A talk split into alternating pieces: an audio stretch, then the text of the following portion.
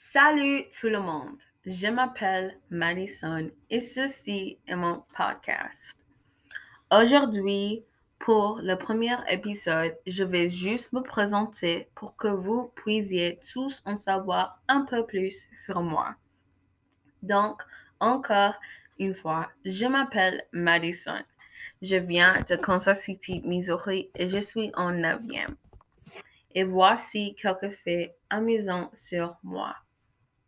Mon plat préféré est les pépites de poulet avec des frites. Mes sports préférés sont le volleyball et les arts martiaux. J'ai deux beaux-frères, une belle-sœur et un sœur. Mes hobbies sont la lecture, le visionnage de Netflix, la cuisine et la pâtisserie. Je viens également de commencer l'anime.